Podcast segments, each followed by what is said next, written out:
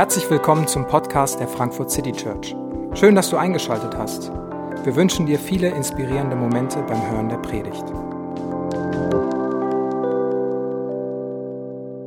Hallo, guten Morgen. Mein Name ist David. Ich bin äh, Pastor hier und ich freue mich, dass du, dass ihr, dass wir hier zusammen Gottesdienst feiern. Ich möchte euch zum Anfang einen kleinen Einblick in meine Woche geben, also auch wie so eine Predigt manchmal entsteht. Also ich fange meistens dann am Dienstag oder Montag manchmal an, äh, mir Gedanken zu machen. So, man liest den Text und überlegt sich und ja, hat man schon mal gehört, man hat so ein paar Ideen. Äh, und diese Woche hatte ich keine Ahnung. also ich habe mir gedacht, so, ich verstehe es nicht. Und jetzt hat Annabelle noch vorhin gesagt, dass Theologen das ja gefälligst zu verstehen haben. Ich bin jetzt zufällig Theologe und ich habe es trotzdem nicht verstanden. Ähm, und das ist dann auch noch ein Text, den Jesus auch noch selber erklärt. Also es ist nicht mal nur so, dass er nur eine Geschichte erzählt, sondern er erklär, erklärt auch noch die Geschichte. Und ich habe mir trotzdem gedacht, warum in alles in der Welt erzählt Jesus diese Geschichte? Und warum hatte ich irgendwann die, die Idee, dass ich darüber mal predigen sollte? Wieso redet Jesus im Zusammenhang von Frucht, von Ergebnissen, von 30, 60, 100 fassbaren, messbaren Ergebnissen über Zuhören, Verstehen und unsere Herzen? Also wenn wir in unserer Welt über Ergebnisse reden, dann oder in, in, in Berufswelt über Ergebnisse reden, dann reden wir nicht über, über Verstehen, über Zuhören, über ein offenes Herz, sondern da geht es um Fähigkeiten, um Kapazitäten. Beim Einstellungsgespräch wird nicht gefragt, und haben Sie ein offenes Herz, sondern welche Qualifikationen haben Sie, was können Sie, was können Sie einbringen, wie stellen Sie sich das vor. Es werden nicht die Leute genommen, die besonders gut zuhören, sondern die, die sich besonders gut präsentieren können, die Leute überzeugen können, die einen charismatischen Auftritt haben und sagen, so, hier bin ich, so, so läuft's. Und alle denken so, ja, der bringt Leistung, der bringt Ergebnisse. Aber Jesus dreht hier irgendwie alles auf den Kopf und ich habe wirklich lang gebraucht, um irgendwie versuchen, so eine Linie und eine Idee zu finden. Und ich glaube, ich habe eine kleine gefunden und äh, die würde ich gerne jetzt äh, mit uns besprechen und, und darüber nachdenken. Und äh, ihr könnt gerne überlegen, ob das alles Sinn macht. Und jetzt habe ich drei Punkte oder drei Gedanken dazu. Und das erste ist gelähmt vom Blick auf Ergebnissen, ähm, die Herausforderung von Hören und Verstehen und mit dem Herzen hören und verstehen. Jesus erzählt diese Geschichte und er endet diese Geschichte mit folgendem Satz. Jemand hört das Wort und versteht es und bringt dann auch Frucht. Einer 100, der andere 60 und wieder ein anderer 30-fach. Also Jesus hat Ziele und konkrete Ergebnisse vor Augen. Und ich glaube, dass für manche von uns jetzt sofort irgendwelche Alarmglocken läuten. Oh, Ergebnisse, Ziele, da muss ich was leisten, da geht's um Druck. Ich dachte, Religion wäre anders. Ich dachte, da geht's irgendwie so Dinge um wie, wie Liebe. Und Liebe ist doch kein Zwang, Liebe ist doch kein Druck. Wie kann denn Jesus hier über Ergebnisse reden? Und vielleicht bestätigt das so ein bisschen dein Bild, was du eh schon von Christen hattest oder wie du manchmal dich selbst oder andere wahrnimmst, so eine Gruppe von Menschen, die irgendwie zwanghaft versuchen, Ergebnisse zu produzieren. Ich muss so sein, ich darf so nicht sein, ich muss das machen, ich darf das nicht machen. Und man, man versucht das so zu machen und man lebt die ganze Zeit mit einem, mit einem Gott im Rücken, dem man erstens nie recht machen kann und zweitens, der immer enttäuscht ist. So, der sagt zwar 30 und 60, aber man sollte schon der hundertfache Fruchtmensch sein. Also das wäre schon eine gute Idee, wenn man irgendwie gut darstellen will. Und wenn überhaupt, was ist das überhaupt? Aber Jesus redet über Ziele. Jesus redet über Ergebnisse. Aber wenn man die Geschichte liest und vielleicht wenn ihr den Text gerade gehört habt, die fühlt sich überhaupt nicht so an, wie dass er mit einem erhobenen Zeigefinger dasteht. So, und jetzt gebt euch mal besser Mühe, dass das hundertfach wird. Das kann ja wohl nicht an so wahrgehen, ihr so faules Jüngerpack. Das ist, das ist nicht die Rede, die Jesus hält. Das ist nicht der, der Ton, das ist nicht die, die Atmosphäre, die diese Geschichte macht. Er erzählt von einem Bauern, der sät und es wächst. Und ich glaube, wir haben dieser, wir leben in dieser Welt, dass wir sagen, okay, Ergebnisse, zu denen, da gibt's Druck, da gibt's Erwartungen, Erwartungen müssen erfüllt werden. Und das ist wie so eine Last auf uns. Und wenn ich die Last loswerden will, dann muss ich einfach keine Ziele mehr haben und keine Ergebnisse mehr haben. Dann, dann treffen wir uns einfach und versuchen uns lieb zu haben und Ziele Ziele geben wir auf. Dann werden wir auch den Druck los. Und Jesus, glaube ich, versucht hier was ganz Besonderes. Er versucht, Ziele und Ergebnisse im Blick zu haben. Und das ist, das ist wirklich seine Absicht. Aber ich glaube, Jesus möchte manches von dem Druck und manches von der Last, manches von den Hürden wegnehmen, die im Weg stehen, um manche Ziele, manche Gedanken zu erreichen. Ich glaube, das ist ähm, seine Absicht. Denn wenn man diese Geschichte liest, es, ja, es geht darum, dass am Ende ein Ergebnis erzielt wird, 30, 60, 100. Aber Jesus redet nie über das Ergebnis. Er redet über den Bauern, der redet, wie er sät, auf dem Weg, auf die Felsen, dann kommen noch Vögel, und dann erklärt er es nochmal, und irgendwann am Ende redet er über Ergebnisse. Aber einfach so, ja, wenn es auf guten Boden fällt, dann sind die da. Fertig. Mehr sagt er nicht. Jesus fokussiert den Weg hin zu den Ergebnissen in dieser Geschichte viel mehr als die Ergebnisse selbst. Und ich glaube, dass Jesus, weil Jesus gute Ergebnisse will, genau deshalb fokussiert er den, den Weg dahin. Jesus hat nicht, will zwar das Ergebnis, aber legt den Fokus auf den Weg. Er legt den Fokus nicht auf das Ergebnis selbst. Und ich denke, das ist einer der großen Schlüssel für diese, für dieses Gleichnis, für diese Geschichte. Wir haben Ziele und wir haben ein Ergebnis. Ich will diesen, ich will Abteilungsleiter in meiner Firma werden. Das ist ein Ergebnis, das ist ein Ziel, das ich erreichen will. Ich äh, möchte eine gute Ehe führen oder ich möchte im Sport gewinnen. Das ist das Ergebnis und wir haben das Ergebnis im Blick. Und dann, je nachdem, wie es läuft, ist es ein ganz schöner Anspannung, ganz schöner Druck. Denn um ans Ziel zu kommen, muss man ganz schön was leisten. Und außerdem, wenn man dann mal in einem ruhigen Moment nachdenkt, dann merkt man, das hat man ja gar nicht alles im Griff. Ob man befördert wird, ob die Ehe super ist, ob man im Spiel gewinnt. Ja, da habe ich einen Teil damit zu spielen. Aber da gibt es noch so viele Faktoren, die habe ich alle nicht im Griff. Und ich kann mir vielleicht einreden, dass ich die beeinflussen kann, aber kann ich nicht. Und ich glaube, durch diesen, durch diesen Fokus auf Ergebnisse kommt, kommt dieser Druck da rein. Wenn wir den Fokus auf den Weg dorthin legen, dann wird es auf einmal viel greifbarer. Ich will im Spiel gewinnen. Also gebe ich, ich trainiere, ich gucke auf Fitness, Technik, Taktik, ich trainiere das alles, ich versuche das, das Echte zu simulieren, ich sammle Spielpraxis und dann an dem Tag, wo es soweit ist, bin ich gut vorbereitet.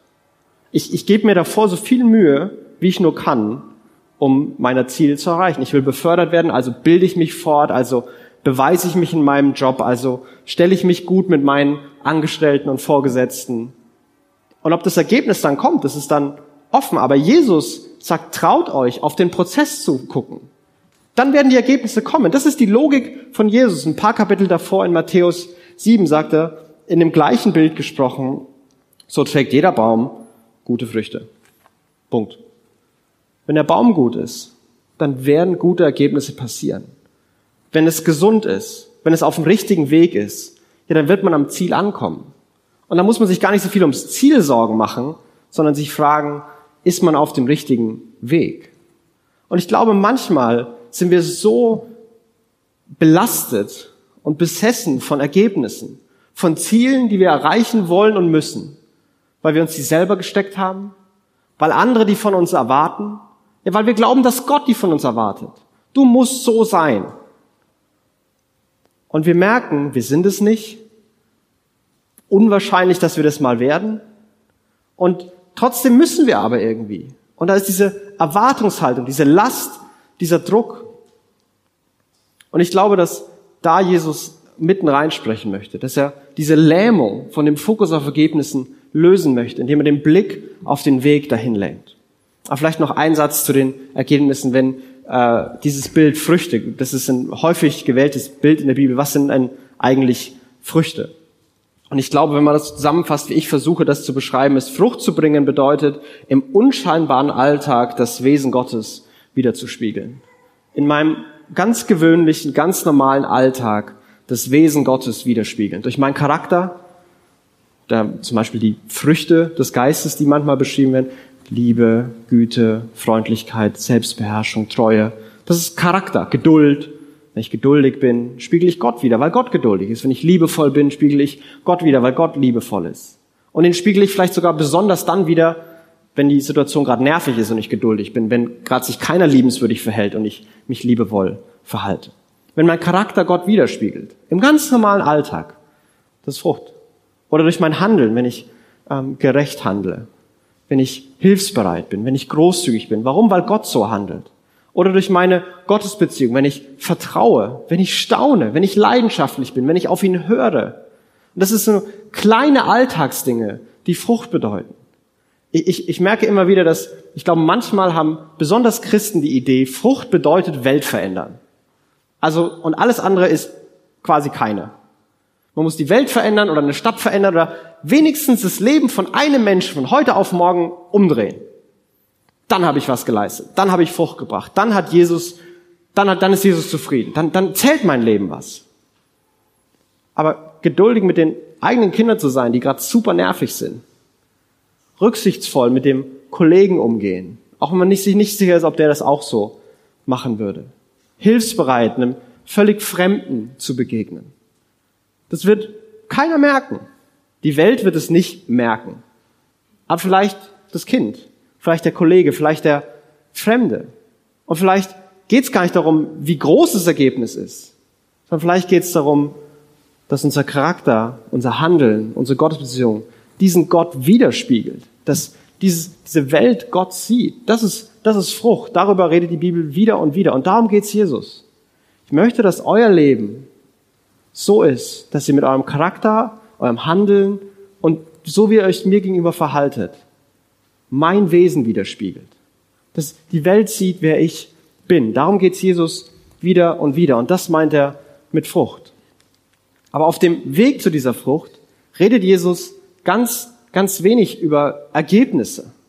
Oder was passiert, wenn man die Ergebnisse nicht erzielt. Er redet über den Weg dahin und er nennt drei verschiedene Hürden in diesem Bild, drei verschiedene Bodenarten, die die Hürden sind, die manchmal uns im Weg stehen, warum wir es nicht schaffen, in unserem normalen Alltag Gottes Wesen wiederzuspiegeln.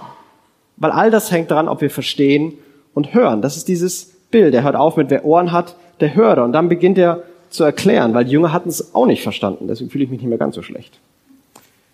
Und er sagte, erklärt es in Vers 19 äh, später. Sagt, wenn jemand die Botschaft vom Himmelreich hört und nicht versteht, ist es wieder mit der Saat, die auf den Weg fällt. Der Böse kommt und raubt, was ins Herz dieses Menschen gesät worden ist. Also die Saat, die auf den Weg fällt, auf so ein, also vielleicht ist im Feld so eine ganz fest getrampelte Stelle. Man sieht das manchmal, wenn die äh, in, wenn man an Feldern vorbeifährt, gibt's immer so Rillen, da wo die Traktoren lang gefahren sind. Also da ist der Boden so fest, da kann nichts reingehen. Da, da kommt einfach kein, keine Saat rein. Das Korn fällt auf den Boden, aber es bleibt irgendwie oben liegen. Und es dringt, dringt nicht ein in den Boden. Und Jesus sagt, das ist, es ist irgendwie hart, der Untergrund ist so, dass es kein, kein wirkliches Verstehen gibt. Und deswegen wird's weggenommen. Deswegen kommen Vögel und picken das auf und nehmen es weg. Deswegen kommt der Böse und versucht es wegzurauben. Und ich glaube, wovon Jesus recht ist, redet, ist, Jesus geht es nicht nur um eine Theorie, sondern um Verstehen mit dem ganzen Sein. Irgendwie ist das Samenkorn da, irgendwie hat es Berührung, aber irgendwie kann es auch wieder aus dem Herz rausgenommen werden. Es geht darum, zu verstehen mit, mit allem, was wir sind. Und abstrakte Theorie wird nur durch persönliche Erfahrung zu tiefer Überzeugung. Christlicher Glaube ist persönliche Überzeugung und nicht richtige Antworten, richtige Theorie. Und ich glaube, dass wir uns manchmal dahinter verstecken. Manchmal verstecken wir uns hinter Theorie. Wie ist das richtig zu verstehen? Was ist die richtige Antwort? Wie, wie ist das gemeint? Weil solange ich auf der Theorieebene bleibe, kann ich das so auf Distanz von mir halten. Jesus möchte, dass ich mich geduldig verhalte. Aber ich muss mir nie die Frage stellen, verhalte ich mich geduldig? Bin ich geduldig? Werde ich geduldiger? Wann war ich ungeduldig? Ich muss es nicht in die Praxis testen. Ich muss es nicht versuchen rauszufinden, ob das stimmt, ob das funktioniert. Aber wenn wir es auf Distanz lassen, solange wir bei dem, ich will nur, ich will nur richtige Antworten, ich will nur Theorie, aber wir nicht bereit sind, es mal in der Praxis auszuprobieren, dann kann es nicht in unsere Herzen eindringen, dann wird es nicht zu einer Überzeugung. Und Jesus will das hier formulieren.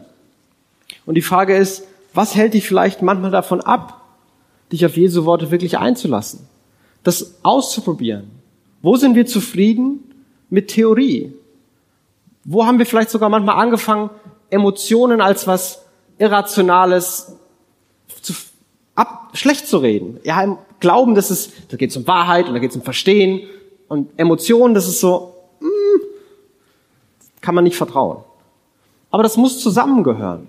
Erst wenn Theorie erfahren wird, wird sie zu Überzeugung.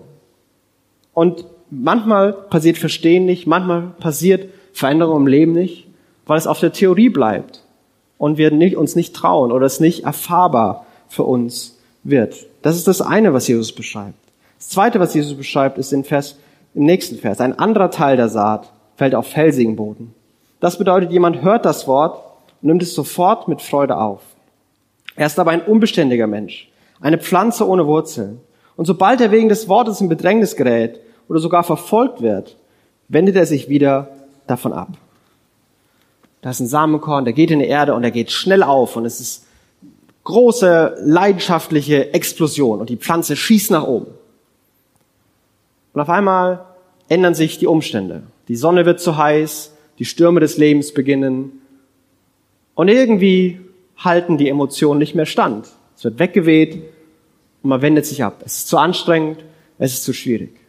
Und Jesus spricht hier darüber, dass nur Emotion und nur Erfahrung ohne Wurzeln, das wird auch nicht bestehen. Das ist auch kein wirkliches Verstehen. Und ich, ich denke, vielleicht ist das in der heutigen Zeit noch, noch entscheidender, diese Kategorie wieder zu bekommen, als jemals zuvor. Jesus geht es nicht nur um ein emotionales Erlebnis, sondern auch um Beständigkeit. Und es ist unmöglich, die Umstände so zu kontrollieren, dass sie konstant gut sind. Ich glaube, das klingt absurd. Ja, natürlich können wir die Umstände nicht kontrollieren und trotzdem versuchen wir das viel zu oft. Ich möchte mich gut fühlen. Ich möchte glücklich sein. Ich bin in meiner Wohnung nicht glücklich, also wechsle ich die Wohnung. Ich bin in meinem Job nicht glücklich, also wechsle ich den Job. Ich bin mit meinem Partner nicht glücklich, also wechsle ich den Job. Die Predigt gefällt mir nicht, also wechsle ich die Kirche. Die Musik ist komisch, also gehe ich in eine andere Kirche. Oder ich gucke es mir bei YouTube an, weil da gibt's alles auf der Welt. Und es ist alles ein Versuch von, ich will glücklich sein und das ist, das muss ein Dauerzustand sein. Und deswegen schraube ich so lange an allen Umständen, allen Parametern in meinem Leben, bis ich in einer Ich bin immer glücklich Konstanz sein kann. Aber wenn wir das theoretisch uns überlegen, dann wissen wir doch ganz genau, wir müssen nur mal ein bisschen zurückkommen. Das geht nicht.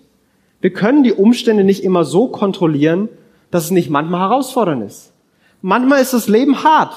Manchmal ist das Leben schwer. Manchmal hat das Leben Stürme. Die müssen noch nicht mal eigene Fehler sein. Das ist ganz normal. Das ist die Welt, in der wir leben. Das gehört dazu.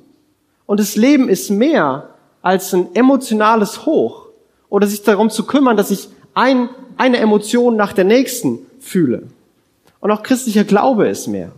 Emotionen sind super wichtig, weil sie Überzeugungen machen. Aber wenn ich sage, mir geht's um Erleben und ich will einfach nur fühlen und Jesus lieb haben eigentlich könnte die Predigt auch aufhören und wir singen nur noch Lieder und Inhalte brauchen wir in Liedern auch nicht, Hauptsache die Musik ist gut, bisschen überspitzt, ähm, dann, dann, dann halten wir nicht stand. Dann wird es in den Schwierigkeiten, halten die Gefühle nicht. Gefühle ändern sich. Ich habe nicht so besonders viele Gefühle oft, aber ich weiß, dass Gefühle sich ändern. Und wenn Leute das noch extrem empfinden, du merkst es vielleicht noch viel mehr, dass das passiert. Jesus geht es da nicht nur um emotionales Erlebnis. Ein christlicher Glaube, der nur auf Emotionen basiert, der bleibt oberflächlich. Denn tiefgründiger Glaube entsteht, wenn Emotionen in Wahrheit gegründet sind. Und vielleicht sind die Fragen für uns, sind wir auf der Suche nach mehr als einem emotionalen Erlebnis? Suchst du überhaupt mehr oder bist du ganz zufrieden mit diesen Emotionen und dem vielen Wechsel und zu versuchen, die Umstände zu kontrollieren? Versuche ich die Umstände zu kontrollieren oder eigene Stabilität zu gewinnen? Versuche ich auch mal im Sturm standzuhalten? Versuche ich Charakterstärke zu entwickeln? Versuche ich mich nicht von allem umschmeißen zu lassen? Gibt es da was in mir, das Überzeugungen formen will? Bin ich auf der Suche nach Wahrheiten, auf die ich mein Leben gründen kann? Jeder von uns braucht die. Ich glaube, es gibt gute und schlechte Grundlagen. Ich denke, der christliche Glaube ist eine sehr gute Grundlage, sonst wäre ich kein Christ. Aber das gibt auch andere. Aber du brauchst diese Grundlage. Du brauchst Glaubenssätze, auf die du dein Leben bauen kannst. Und es ist mehr als Emotion. Und das alleine auch, sagt Jesus, wird nicht zu einem Ergebnis führen, was wir wollen. Es wird nicht uns helfen, im Alltag das Wesen Gottes wiederzuspiegeln. Weil spätestens dann, wenn sich alle um mich herum nicht mehr liebenswürdig verhalten, fühle ich mich nicht so, als würde ich gern liebevoll sein. Ich fühle mich übrigens auch nie danach zu vergeben. Nie. Ich fühle mich auch sehr, sehr selten danach, geduldig zu sein. Und trotzdem ist das ein Ziel, trotzdem ist das gut. Und das dritte, den dritten Bereich, den Jesus nennt, ist wieder ein anderer Teil der Saat, fällt ins Dorngestrüpp. Das bedeutet, jemand hört das Wort, doch die Sorge dieser Welt und die Verlockung des Reichtums ersticken es und es bleibt ohne Frucht. Also das Bild ist, dass es in dem Feld gibt's Unkraut und Dornen. Und wenn du ein bisschen botanisch bewandert bist, ich habe bei meiner Oma im Garten früher ganz viel gemacht, dann weißt du, Unkraut wächst ungefähr zehnmal so schnell wie das, was da eigentlich wachsen soll. Und deswegen muss der kleine Enkel immer äh, ins Beet gehen, weil Oma sich nicht mehr bücken kann und das ganze Unkraut rausrupfen. Weil es schneller wächst. Und wenn das Unkraut da ist, dann nimmt es die Nährstoffe weg, dann nimmt es die Sonne weg und das, was eigentlich aufgehen soll, geht nicht auf. Es ist nicht sofort, das andere wächst auch, aber irgendwann verkümmert's und bleibt am Ende ohne dieses gewünschte Ergebnis. Es ist langsamer, es ist subtiler, aber es ist, es erstickt es. Es lässt es nicht aufblühen und Frucht bringen. Und Jesus, mir nennt die Gründe dafür, diese Dinge, die das ersticken können, die sein Wort ersticken können, wo was angefangen hat. Wir haben was erlebt. Wir haben eine, wir haben eine Überzeugung, wir haben eine Emotion und wir haben eine Wahrheit gefunden und da ist eine Überzeugung, aber irgendwie kommen wir nicht weiter. Wir stecken fest und manchmal ist es frustrierend und Dinge, die Jesus dafür benennt, ist die, die Sorgen dieser Welt ist das eine. Und ich glaube, Sorgen kann man vielleicht so, Sorgen sind, wenn wir versuchen, oder Sorgen sind das Gefühl, keine Kontrolle über die Aufgaben und Verantwortung des Lebens zu haben. Ich merke, ich kann eine Situation nicht kontrollieren. Ich weiß nicht, was morgen auf der Arbeit passiert. Also fange ich mir an, Sorgen zu machen. Und Sorgen sind der Versuch, Kontrolle zurückzugewinnen. Ich spiele alle Szenarien durch, überlege mir, welchem Szenario ich wie reagiere, was ich da sagen kann, was hier für die Lösung ist, was hier meine Ausrede ist. Und ich, ich mache all das, damit ich wieder das Gefühl habe, ich habe Kontrolle. Ich habe Kontrolle über die Aufgaben und Verantwortungen in meinem Leben. Aber wir können uns so viele Gedanken machen, wie wir wollen. Wir können so, so viel nach Kontrolle greifen, haschen wollen, wie wir wollen. Wir merken doch alle, dass es nicht ankommt. Wir merken doch alle, dass wir uns das nicht zurückgreifen, dass wir es nicht fangen können. Weil die Realität ist, ja, wir haben manches nicht im Griff. Wir haben manche Dinge, für die wir verantwortlich sind, manche Aufgaben in unserem Leben nicht verantwortlich. Die haben wir nicht im Griff. Aber wenn wir uns Sorgen machen, wenn wir in diese, in die Zukunft gehen und versuchen, das, die Kontrolle wieder zu, zu fassen, dann verhindert es, dass ich im Hier und Jetzt bin. Dann verhindert es, dass ich jetzt geduldig sein kann. Dass ich jetzt hilfsbereit sein kann. Ich habe ganz andere Probleme gerade. Geh mal weg. Weil ich in dieser Zukunftsillusion bin, die versucht, Kontrolle zurückzugewinnen. Das Gefühl, Kontrolle zu verlieren, wird mit Sorgen beantwortet. Das kann das ersticken, weil ich mich so darum kümmere und da so reinsteigern kann und nur noch daran denke, weil ich das zurück möchte. Und das Zweite, was es erstickt, was Jesus nennt, sind Verlockungen des Reichtums. Und was Jesus hier meint, ist, wenn wir, wenn wir Hobbys über die Verantwortung und Aufgaben des Lebens priorisieren. Wenn, wenn uns Autos, Technik, Sport, Spiele, Mode, was auch immer, wichtiger ist als das, was wir tatsächlich als Aufgaben und Verantwortung in unserem Leben zu tun haben. Ich glaube, dass von meiner Erfahrung, von mir selbst und meinen Freunden, das eine größere Herausforderung für Männer ist als für Frauen. Männer haben selten sinnlose, äh, Frauen haben selten sinnlose Dinge auf ihrer To-Do-Liste. Männer fast nur, ein bisschen überspitzt, aber manchmal schon. Dass es da all diese Dinge gibt, die sind bequemer, die sind einfacher, da fühlt man sich auch irgendwie gut.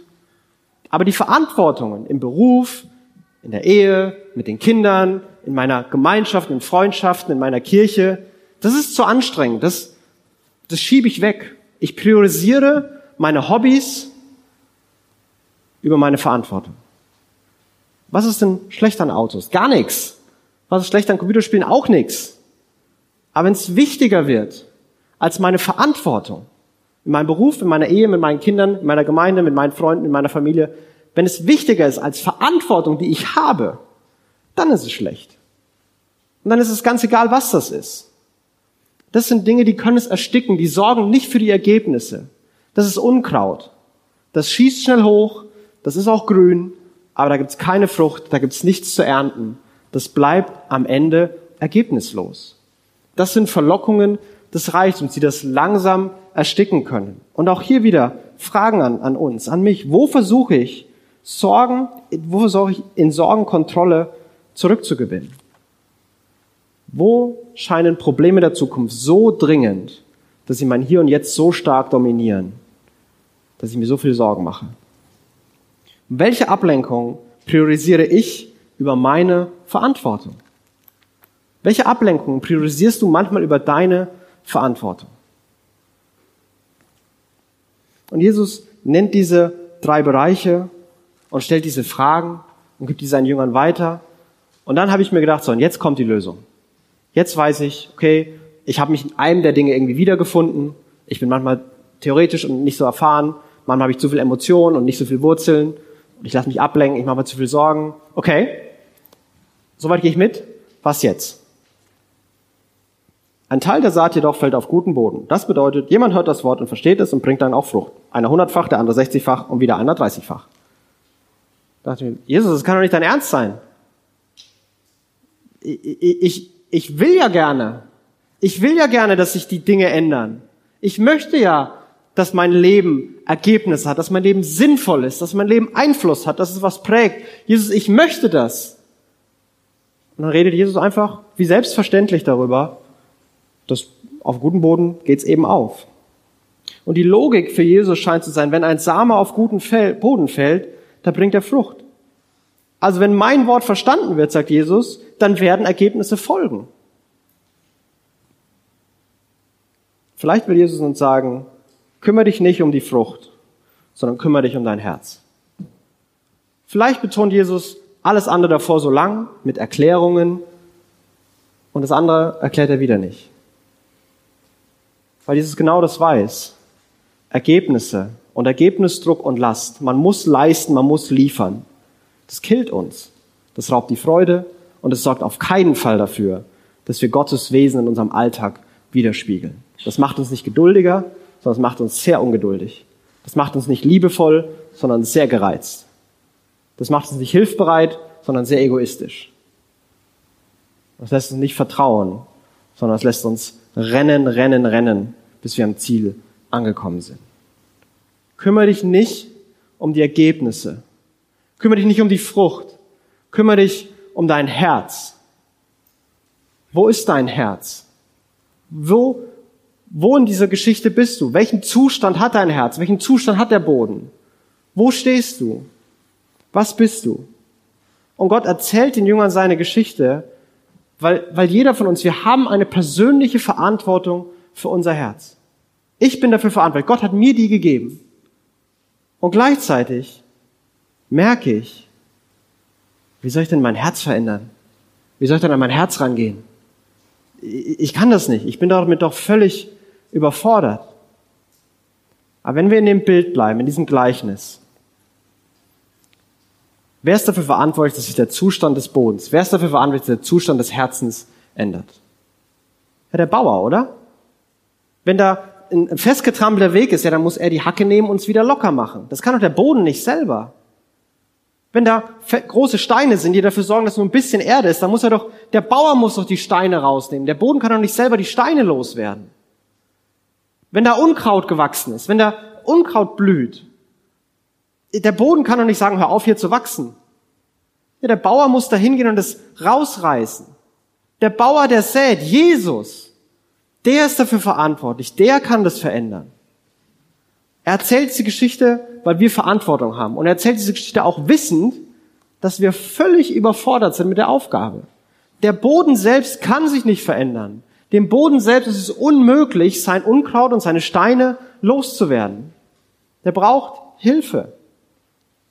Und Jesus baut diese Spannung auf, weil es für diese Spannung nur eine einzige Lösung gibt. Und die ist Beziehung zu ihm. Be Gespräch und Beziehung sind die einzige Lösung für diese Spannung, für Verantwortung und Überforderung. Anni hat es in ihrem Beispiel gemacht mit der Waschmaschine. Ich bin verantwortlich, überfordert, also frage ich jemand. Für mich ist es so, ich bin mit meiner Steuer komplett überfordert. Mein Vater aber arbeitet in einem, in einem Steuerbüro und dann frage ich ihn. Das ist meine Verantwortung. Und deswegen frage ich ihn. Und dieses Ding, Verantwortung, Überforderung, Beziehung und Fragen, dafür haben Christen, Christen ein frommes Wort, beten. Das ist nichts anderes, als Gott zu fragen. Gott, so sieht mein Leben aus. Hierfür bin ich verantwortlich. So ist gerade mein Herz. so ist gerade mein Zustand und ich komme nicht weiter. Jesus, ich bin die ganze Zeit abgelenkt. Und wenn ich ehrlich bin, ich finde die Sachen auch richtig gut und ich will die nicht aufgeben. Ich will nicht anfangen, dir zu vertrauen. Ich will Kontrolle behalten. Jesus, ich will auch nicht mein Hobby aufgeben. Das macht so viel Spaß. Ich will gern da bleiben. Kannst du zuerst meinen Willen verändern und dann mein Handeln und mein Herz verändern? Jesus, ich bin manchmal so in meinen Emotionen gefangen, dass ich alles, alles, was wahr und stabil ist, aus den Augen verliere. Kannst du mir helfen? Kannst du mich erinnern? Kannst du dafür sorgen, dass ein paar Wurzeln in meinem Herzen entstehen? Jesus, ich habe Angst, mich dir zu nähern. Ich habe Angst, mich darauf praktisch einzulassen. Und ich verstecke mich manchmal hinter richtigen Antworten. Ich bin zufrieden damit, wenn ich nur was Neues gelernt habe. Hilf mir, dass ich das erfahre. Wenn du sagst, du bist da, lass mich das erfahren. Wenn du sagst, du liebst mich, lass mich das erfahren. Ich will davon überzeugt sein. Und so ist der, der Weg, wie das geändert wird, der Weg, wie sich der Boden, der Weg, wie die Frucht entsteht, ist nicht der Fokus aufs Ergebnis. Und Jesus kommt nicht und sagt, ja, und was hast du dir überlegt, um mehr zu leisten? Sondern Jesus fragt dich, wie ist dein Herz? Vertraust du mir? Wir stellen uns oft selbst die Frage und wir glauben, Gott stellt uns die Frage, welche Leistung und welche Ergebnisse hast du vorzuweisen? Aber dieser Text stellt uns nicht die Frage. Dieser Text stellt uns die Frage, was ist mit deinem Herzen? Und willst du mir vertrauen? Willst du mich fragen? Fragen, dass ich dir helfe. Und dass Jesus uns helfen will, das hat er mehr als, mehr als bewiesen für alle Zeiten. Dass er uns mit unserem Problem nicht allein, allein gelassen hat. Dass er diese ganze Welt mit ihrem Problem nicht allein gelassen hat. Dass er auf diese Welt gekommen ist, um mitten hinein in das Chaos, mitten in die Härte, in die Oberflächlichkeit, in die Ablenkung und die, den, das Chaos des, des Kontrollflusses, mitten da reinzugehen. Das hat er alles erlebt. Um uns zu, zu zeigen, dass es einen anderen Weg gibt, dass es einen Gott gibt, der uns nicht vergessen hat, der uns lieb hat, der die Probleme dieser Welt auf seine Schulter nimmt. Der jedes Mal, wo wir sagen, Gott, Information ist mir wichtiger als du, Emotion ist mir wichtiger als du, Kontrolle oder Ablenkung ist mir wichtiger als du, dass er all das bereit ist, auf sich zu nehmen, zu vergeben. Dass wir nichts wieder gut machen müssen, dass wir auch nichts erst beweisen müssen. Sondern Jesus hat gesagt, es ist vollbracht. Ich habe mein Leben gegeben, mein Leib gebrochen, mein Blut vergossen. Deswegen feiern wir Abendmahl, jedes Mal. Und wir werden da gleich die Worte heute uns zusingen. Wir werden ein Lied dazu singen. Aber bevor wir das machen, möchte ich beten, ich möchte ähm, euch in der Zeit der Stille dann einladen. Stellt euch die Fragen. Wo stehst du? Jesus steht heute hier und fragt dich nicht, was kannst du leisten oder warum leistest du nicht genug? Jesus fragt dich, wie ist dein Herz? Willst du mir vertrauen? Und was immer da ist, was immer dein Wunsch ist, was immer dein Sehnen ist, Jesus wird dein Gebet beantworten. Jesus will dir helfen. Das kann manches unbequemer machen, aber es wird passieren. Jesus will dir helfen. Und dazu, dazu lädt er dich ein und dafür möchte ich beten. Gott, wir bitten dich, dass wir dir jetzt vertrauen können, dass du uns jetzt so real und so nah bist, ähm, wie wir es vielleicht noch nie erlebt haben. Dass wir wissen, jetzt sind wir gemeint. Und dass wenn wir ein kleines Gebet sprechen, Gott, ich bin gerade hier, hilf mir und verändere mich. Dass das unser Leben verändern kann. Gott, ich bitte dich, dass wir nicht leichtfertig beten, sondern dass wir das bitten, was wir wirklich wollen. Und dass wir erwarten, dass du es tust. Danke, dass du uns liebst. Danke, dass du dich uns zugewendet hast. Danke, dass du alles getan hast, um uns Gründe zu geben, dir zu vertrauen. Du uns mehr liebst, als wir uns lieb haben können. Dass du, uns, dass du es besser mit uns meinst, als wir mit uns selbst. Dass wir nichts wieder gut machen müssen, weil schon lange alles vergeben und in Ordnung ist. Jesus, hilf uns und begegne du uns jetzt durch dein, dein Leben, dein Sterben und deine Gegenwart. Amen. Wir hoffen, die Predigt hat dich inspiriert. Wenn du uns kennenlernen möchtest, dann schau einfach mal auf unsere Homepage www.frankfurtcitychurch.de oder besuche uns in unseren Gottesdiensten. Bis dann!